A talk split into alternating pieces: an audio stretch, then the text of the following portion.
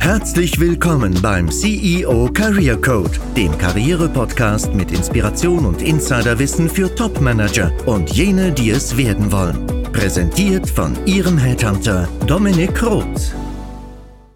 Herzlich willkommen zurück beim CEO Career Code Podcast.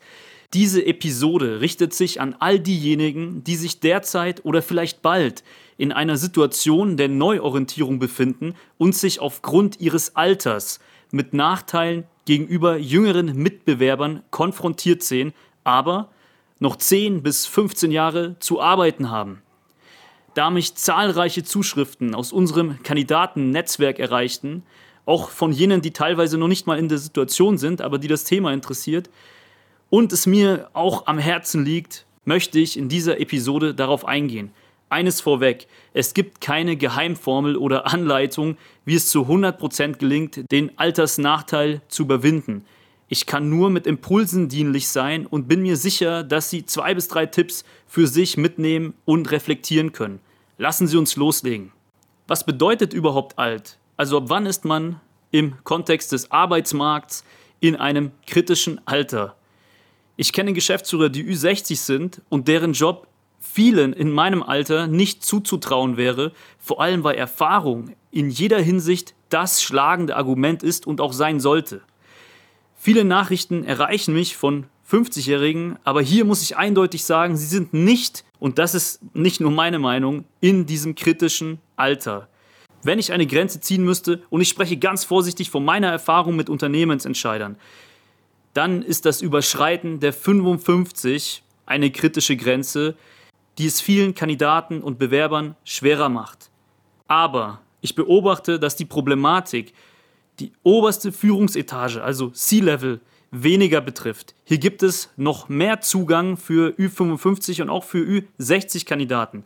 Schwieriger wird es im Mittelmanagement und in Positionen, die die Operationalisierung von Strategien umsetzen sollen. Hier erhoffen sich Unternehmen junge, dynamische Umsetzer, wie gesagt, das ist nur meine Erfahrung und muss auch nicht meine Meinung widerspiegeln. Bezüglich Branchen werde ich auch oft gefragt, also in welchen Branchen gibt es denn die größten Chancen für Seniore Bewerber? Tendenziell ist die Akzeptanz und sind die Geschäftsmodelle sehr viel offener im Baubereich oder im Anlagenbau als zum Beispiel im Softwareumfeld. Aber die Antwort bringt Ihnen nicht zwingend etwas, da sie sich ja nicht komplett branchenfremd bewerben sollten, sondern ihren eigenen Track Record nutzbar machen wollen und es auch sollten. Auch eine Frage, die mich ab und zu erreicht, wie erkenne ich denn in Stellenausschreibungen, dass eher erfahrenere, ältere Kandidaten adressiert werden? Gibt es da Signalwörter? Teilweise ja, also wenn es in den Anforderungen darum geht, dass man über mehrjährige oder langjährige Berufserfahrung verfügen sollte, um sich zu bewerben, dann sind das Signalwörter. Aber Ü60 oder Ü55 explizit zu adressieren, das ist mir noch nicht begegnet. Auch ich als Headhunter empfehle ab und zu Kandidaten, die diese besagte Altersgrenze überschritten haben, die ich aber interviewt habe und für gut befunden habe und die ich gerne meinen Kunden vorstellen möchte. Was begegnet mir da meistens? Vorab, ich bin nicht der Heilsbringer, denn ich habe auch meine Vorgaben, aber ich sehe mich schon als Berater auch in der Funktion, manchmal ähm, Kundenansprüche zu hinterfragen. Also, was sage ich auf die Reaktion, wenn ein Profil von mir empfohlen wird und es seitens des Unternehmensentscheiders heißt, der ist zu alt? Ich bleibe jetzt mal bei der männlichen Form. Was ich immer gerne entgegne, worum geht es genau? Geht es Entweder um die Verjüngung des Teams oder weil sie sich Sorgen machen, dass derjenige nicht mehr lange arbeiten wird.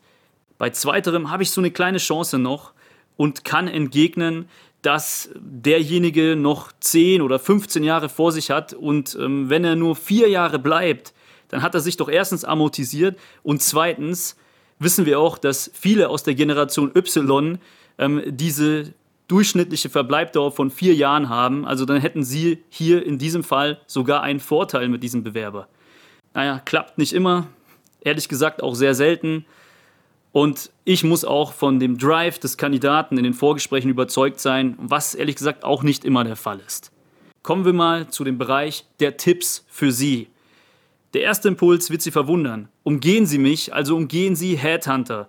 Denn von uns wird erwartet für das Honorar, das wir abrufen, dass wir Kandidaten gewinnen, die am besten Anfang 40, Anfang 30 sind, aber 40 Jahre Berufserfahrung in dem besagten Bereich haben und ein Doyen auf ihrem Gebiet sind. Also jetzt mal überspitzt dargestellt, damit Sie verstehen, was ich meine. Und eine harte Antwort, die mir oft begegnet auf ein Profil von einem sehr senioren Kandidaten ist, dafür muss ich sie nicht bezahlen, die finde ich auch selbst. Eine andere Form der Reaktion ist, und das habe ich vorher auch schon gesagt, wenn man den Vertrieb beispielsweise verjüngen will und dann kann man eben auch äh, als doppelmoralischen Appell keine 60-jährige Führungskraft einsetzen. Also das ist so der Grund dahinter, das Mindset dahinter. Und das begegnet mir in diesen Fällen sehr oft, also, wenn Sie einen Headhunter nicht persönlich gut kennen und er eine wahre Empfehlung aussprechen kann, verschwenden Sie keine Zeit und Hoffnung. Ähnliches gilt beim zweiten Tipp. Umgehen Sie unternehmensinterne Recruiter. Was erwarten Sie, wenn Sie mit Recruitern in Kontakt treten? Die werden die Anweisungen der Hiring Manager noch stärker verfolgen. Das ist zumindest meine Erfahrung mit den meisten Recruitern. Es gibt immer Ausnahmen. Und bereits, wenn es darum geht, das Stellenprofil zu erarbeiten, challengen sie nicht mal ähm, andere Themen und wagen sich dann meistens auch nicht mal an das Altersthema ran. Wie gesagt, es gibt Ausnahmen, aber das ist meine Erfahrung. Deswegen sind die in vielen Fällen einfach Erfüllungsgehilfen, aber nicht für sie. Der dritte Tipp in dem Fall, also nicht nur ein Impuls, sondern das ist jetzt wirklich auch ein Tipp, lautet, erstellen Sie einen Executive Summary CV. Und zwar mit Fokus auf Ihre Erfolge. Denn der Vorteil einer langen Berufskarriere ist es, dass sie von der Wahrscheinlichkeit her mehr Erfolge aufziehen können als Jungspunde, sage ich mal. Aber eine ganz wichtige Einschränkung, konzentrieren Sie sich auf die Erfolge und Tätigkeiten, die wirklich relevant sind. Zum Beispiel für eine ausgeschriebene Stelle, was Sie aus den Anforderungen herauslesen können oder auch bei einer Initiativbewerbung, wenn Sie sich mit der Position und dem Unternehmen befassen und dort den wirklichen Need auch erkennen, warum, also was in dieser Stelle tatsächlich relevant wäre, dass sie genau das herausarbeiten in ihrer Initiativbewerbung. Das ist ganz wichtig, denn viele formulieren zu viele Dinge aus, die nicht relevant sind, weil sie annehmen, und das ist nicht mal böse gemeint, aber der Recruiter wird sich das rauspicken. Dem ist nicht so. Oder eine andere Annahme, ich erwähne lieber zu viel als zu wenig. Vielleicht stecken ja noch andere Anforderungen dahinter, die für mich jetzt nicht gleich erkenntlich sind. Aber dem ist nicht so. Sie müssen in sehr kurzer Zeit in den Unterlagen überzeugen. Der vierte Impuls, ich möchte jetzt nicht dazu auffordern, aber meines Erachtens kann das helfen, lassen Sie das Alter weg. Vor allem auch im Executive Summary CV. Es ist einfach kein Must-Have. Natürlich kann man auch das Jahr des Studiums jetzt hochrechnen und dann erkennen oder zumindest kalkulieren, wie alt sie denn tatsächlich sind. Aber ich denke, in einem richtig guten Summary CV-Dokument überwiegt der Eindruck der Überschneidungen zur Position, also zu dem, was gefragt ist, und der Eindruck der Erfolge. Und es wiegt sehr viel stärker. Und vor allem wird vom Leser nicht im Sinne des Primacy-Effekts sofort ein Augenmerk auf das Alter gelegt, zur Erläuterung dieses sozial-psychologischen Effekts, Primacy-Effekt, den ich gerade erwähnt habe, gibt es noch eine eigene Podcast-Folge. An dieser Stelle reicht es zu erwähnen, dass das nicht gleich als erstes ins Auge springen soll und den Leser somit auch ganz anders ausrichtet auf den restlichen Teil des CVs. Der fünfte Punkt, den ich mir hier mit aufgeschrieben habe, beinhaltet eigentlich zwei Tipps. Umgehen Sie Stellenportale. Diese Stellen werden ja nicht nur von Ihnen gelesen und bergen einfach sehr viel Wettbewerb. Also umgehen Sie Recruiter, Headhunter und den offenen Stellenmarkt.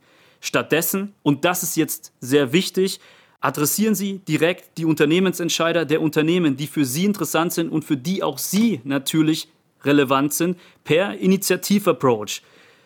Ein Vorteil, den es geben kann, aber nicht muss, und das ist auch nicht das Hauptargument, gewünschter Nebeneffekt, Vielleicht sind diese Entscheider auch im selben Alter und so können sie denen auf Augenhöhe begegnen. Wen meine ich mit Unternehmensentscheidern? Ich meine Unternehmensinhaber, Aufsichtsräte und Beiräte. Das ist ihre Zielgruppe. Und wie gehen sie an die ran? Ganz einfach, via LinkedIn. Wenn Sie sich für ein Anschreiben auch entscheiden, was nicht unbedingt sein muss, dann sollte das eine Seite nicht mal ausfüllen. Also halten Sie sich kurz und knapp. Zu diesen Themen gibt es auch noch ein paar Episoden, beziehungsweise dieses Thema greifen wir noch in ein paar Episoden des Podcasts näher auf. Es gibt noch den sogenannten Eingliederungszuschuss. Es gibt in gewissen Fällen eine Unterstützung seitens des Arbeitsamts und zwar unter folgenden Bedingungen. Sechsmonatiger Arbeitslosigkeit und dem Überschreiten der 50 Jahre greift der Staat ein und unterstützt den zukünftigen Arbeitgeber mit einer Zuzahlung des Gehalts und zwar bis zu 50 Prozent und, und das sogar 12 bis 36 Monate lang. Ich würde mich jetzt nicht primär aufgrund dieses Arguments verkaufen, man möchte sich ja nicht günstig verkaufen und ich würde es auch nicht anpreisen von Anfang an. Aber es ist ein gutes Argument in der Einwandbehandlung, wenn der Gegenüber, also der Unternehmensentscheider, einem das Gefühl gibt, ja, er würde hier ein sehr großes Risiko eingehen. Dann kann ich das Argument nehmen, um zu zeigen, das Risiko ist geschmälert, sogar das monetäre Risiko ist hier reduziert.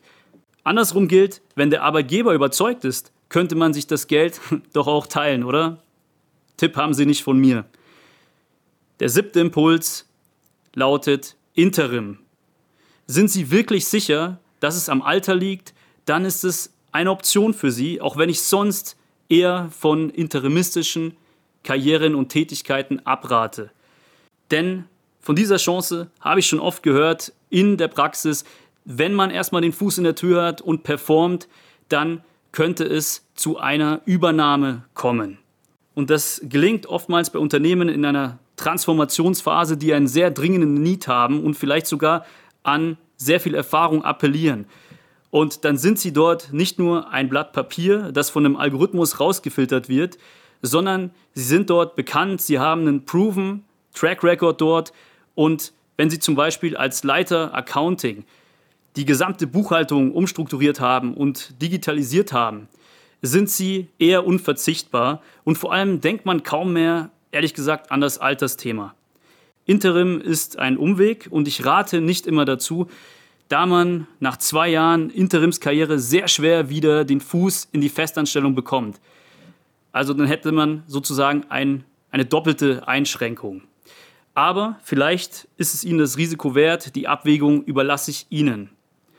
Neben der Möglichkeit, Interim als Foot in the Door zu nutzen, gibt es noch ein anderes Karrieremodell, für das sich ein paar meiner Kontakte entschieden haben, das aber eine ganz bewusste und recht langfristige Lebensentscheidung darstellt und nicht unbedingt das Ziel verfolgt, wieder in Festanstellung zu gehen.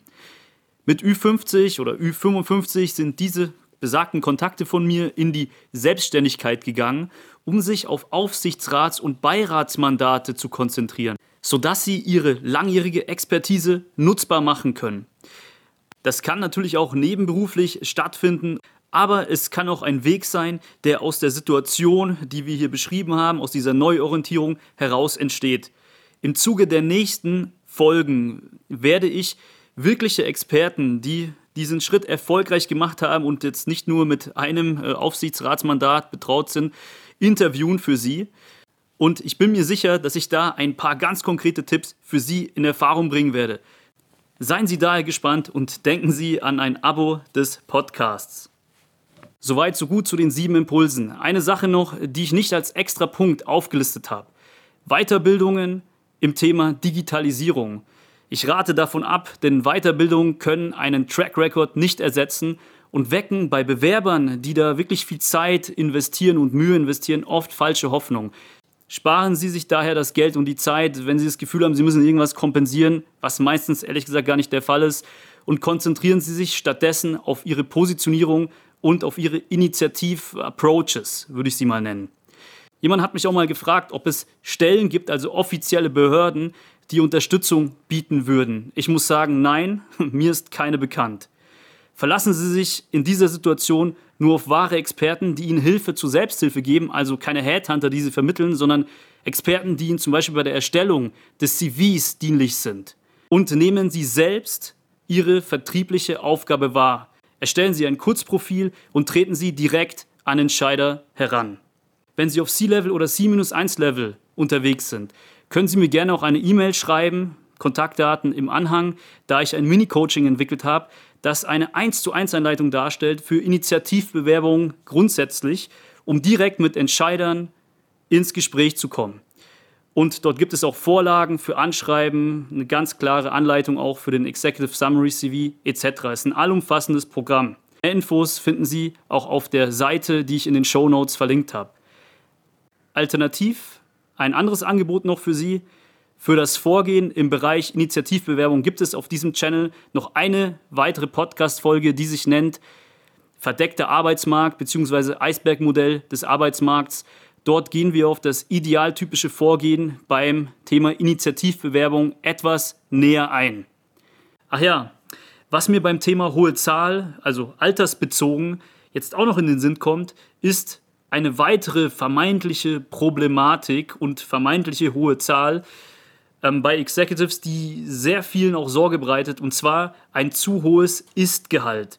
Besonders wenn man sich für eine Rolle interessiert, die inhaltlich sehr ansprechend ist und man sich in einem gewissen Status befindet, bei dem Geld eine untergeordnete Rolle spielt, weil zum Beispiel Kinder aus dem Haus sind, weil man einfach mehr dahingehend arbeitet und sich für Inhalte der Tätigkeit interessiert. Dann aber die Sorge natürlich hat, naja, wie kommuniziere ich jetzt dieses hohe Gehalt? Wie kicke ich mich nicht raus? Weil ich die Aufgabe dennoch annehmen würde, aber man mir das nicht glaubt, dass ich so ein hohes, also zu so einem hohen Entgegenkommen auch bereit bin.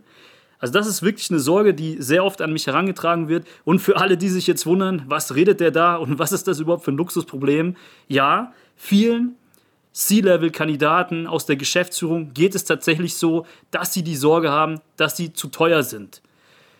Und wie man das Ganze ganz geschickt manövriert, um sich eben nicht rauszukicken, darauf gehen wir auch in einer gesonderten Podcast-Folge ein. Abonnieren Sie daher den Podcast, um diese besagten Inhalte nicht zu verpassen.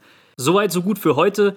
Wenn Sie von dieser Altersthematik betroffen sind, dann freue ich mich, wenn Sie ein paar Denkanstöße und vielleicht auch konkrete Tipps mitnehmen konnten. Ich für meinen Teil freue mich auf die weiteren Folgen, in denen ich Sie in Ihrer Karriere begleiten möchte. Ihr Dominik Roth.